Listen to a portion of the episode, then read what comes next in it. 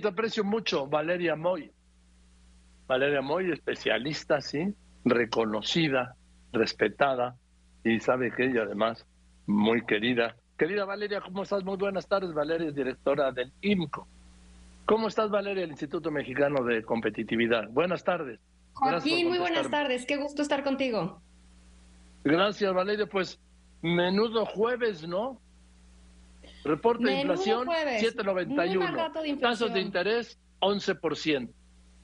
A ver, pues ¿qué mira, pasa? Joaquín, muy mal dato de inflación hoy por la mañana. Ya medio se esperaba porque ya habíamos tenido el dato de la primera quincena, fue malo. Hemos tenido ya evidentemente un incremento de tarifas. Hay que decir algo muy importante. Hay muchas tarifas en estos bienes o servicios que produce, que genera el gobierno, que están indizadas no necesariamente a la inflación, pero sí a las UMAS. Y las UMAS lo único que reflejan, evidentemente, es el movimiento de los precios, es decir, la inflación. Entonces, si la inflación sube X, lo que sucedió en diciembre, 7.82%, por ejemplo, las carreteras suben 7.82%, la electricidad subió 7.5%. Toda esa información ya la teníamos. En ese sentido, pues nos esperábamos un dato de inflación malo, creo que no tan malo como el que salió, porque este 7.91%, Joaquín, sí, pues es fatal. Y si nos vamos al detalle de esta inflación, si la partimos en pedacitos, vemos que la inflación, por ejemplo, en el caso de los alimentos procesados, el grupo que, que contempla estos bienes que produce el INEGI se llama alimentos, bebidas y tabaco, pero contempla en gran mayoría, en su gran parte, alimentos procesados, subió 14%. Entonces sí estamos viendo un incremento que no cede en los precios y que desde luego esa tendencia que, que ya queríamos ver, que esperábamos ver hacia finales del año pasado de que la inflación fuera disminuyendo, pues no la estamos viendo, ya se rompió, en diciembre subió, en enero volvió a subir y el dato de hoy me parece verdaderamente preocupante. Y dame el dato que es, pues quizá todavía ¿Qué es más importante, pero más representativo y más grave? La inflación subyacente. La inflación subyacente. La inflación subyacente, Joaquín, para quienes nos están escuchando, quienes nos están viendo, hay que pensar que la inflación mide el comportamiento de miles, literalmente miles de precios de los que consumimos los mexicanos.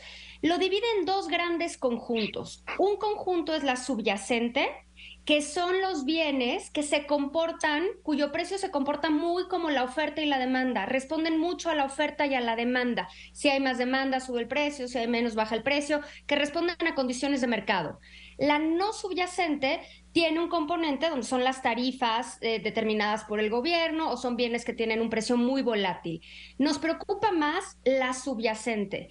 Y en este caso, la subyacente salió peor que la inflación general. La inflación general ya la dijimos 7.91%, la subyacente fue 8.45%, muy por arriba de la inflación general y no solo eso, marcando una tendencia, pues que ya es preocupante sobre todo para la política monetaria que, como bien decías hace un momentito, pues lleva a cabo Banco de México.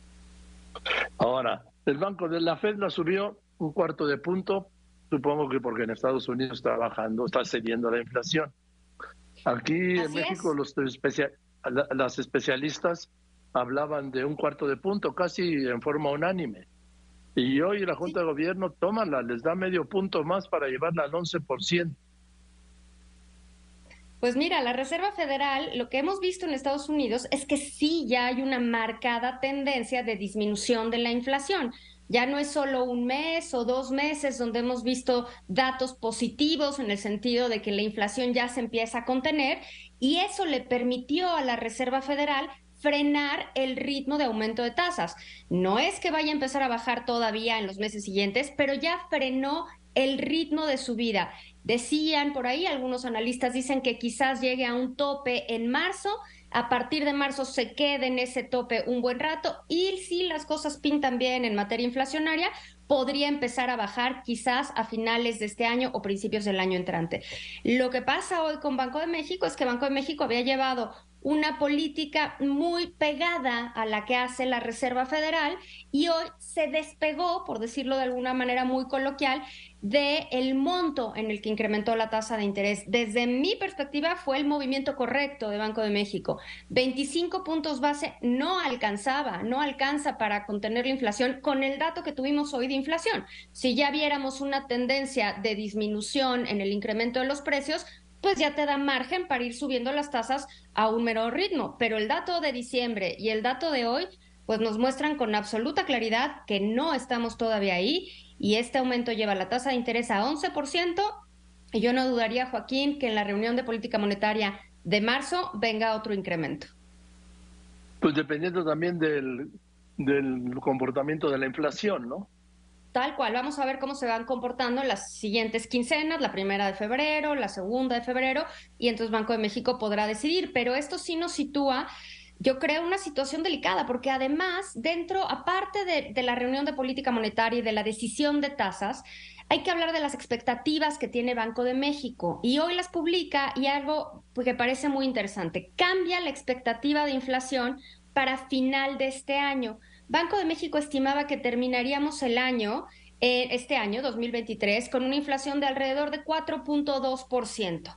Hoy, el anuncio que da Banco de México es que estima que terminaremos este año con una inflación de 4.9%. 4.9. Entonces da otro brinco en esas expectativas y la meta de 3% se ve cada vez más lejana. Ya la posterga hasta hacia la segunda mitad de 2024. Y pues el deterioro en el poder adquisitivo de la población, Joaquín, pues todo parece indicar que lo vamos a seguir viendo todo este año. Sí, porque es lo que expresabas de los precios. Los precios suben y las señoras, como digo yo, si querían comprar lo que compraban con mil pesos, les cuesta mucho más. Si solo se quieren gastar mil pesos, compran mucho menos. No hay pierde con esta fórmula. ¿sí? Eso es lo que todas las señoras y señores que también vamos, al mercado vemos. la carestía constante y a veces hasta cotidiana. Vale. Yo creo que la inflación, Joaquín, es el fenómeno económico que todo mundo entiende, ¿no? Independientemente de que te sepas la definición, de que sepas cómo hace el INEGI el cálculo, de que entiendas si es subyacente es subyacente, todos entendemos qué es la inflación porque todos vemos en los bolsillos, todos vivimos en los bolsillos este deterioro en el poder adquisitivo, pero todavía más cuando este incremento en precios se está concentrando en alimentos. Ahí sí se vive todavía más fuerte, porque además, Joaquín, hay otros bienes que la gente puede sustituir o que puede postergar o que puede decir, no compro esto, me espero, cambio este consumo por este otro. Pero alimentos, Joaquín, ¿qué sustituyes? ¿No? Verdaderamente sí estamos viendo una, una situación preocupante en esta perspectiva. Alimentos procesados, de nuevo, subió 14% y productos agropecuarios subieron casi 10%. Y el tema de la canasta básica, pues que no ha habido programa que sirva para contener lo que se anunció, que incluso que bajara de precio. Pues no, porque eh, este acuerdo, este acuerdo para contener la inflación y la carestía, el, llamado PASIC, pues hay que recordar que, que únicamente era una lista de 24 bienes donde se intentaba hacer como por las buenas, que los distribuidores bajaran los precios. Y no dudo que algunos distribuidores hayan bajado los precios, pero al final del día, Joaquín, la gente no consume esos bienes, la gente consume los bienes que ha consumido, o sea, no, consumes los 24 bienes que están establecidos en la canasta. Incluso si así lo hicieras, vemos que la inflación de los bienes contenidos en el PASIC, únicamente esos 24 bienes, por ejemplo, durante todo 2022, fue más alta en prácticamente todo el año, con la excepción de la última quincena de diciembre. Entonces, el PASIC, pues es una bonita intención, pero simplemente no tiene ninguna manera de vincularse con la realidad. En fin, Valeria, pues no sabes lo que te agradezco siempre que nos des tantas luces, con esa claridad que hasta yo entiendo. Te mando un beso y un abrazo y gracias. Muchas gracias. Un abrazo, Valeria Moy. qué gusto verte. Yo también te abrazo y con cariño, Valeria. Valeria Moy directora del Instituto Mexicano de Competitividad. Un abrazo con cariño.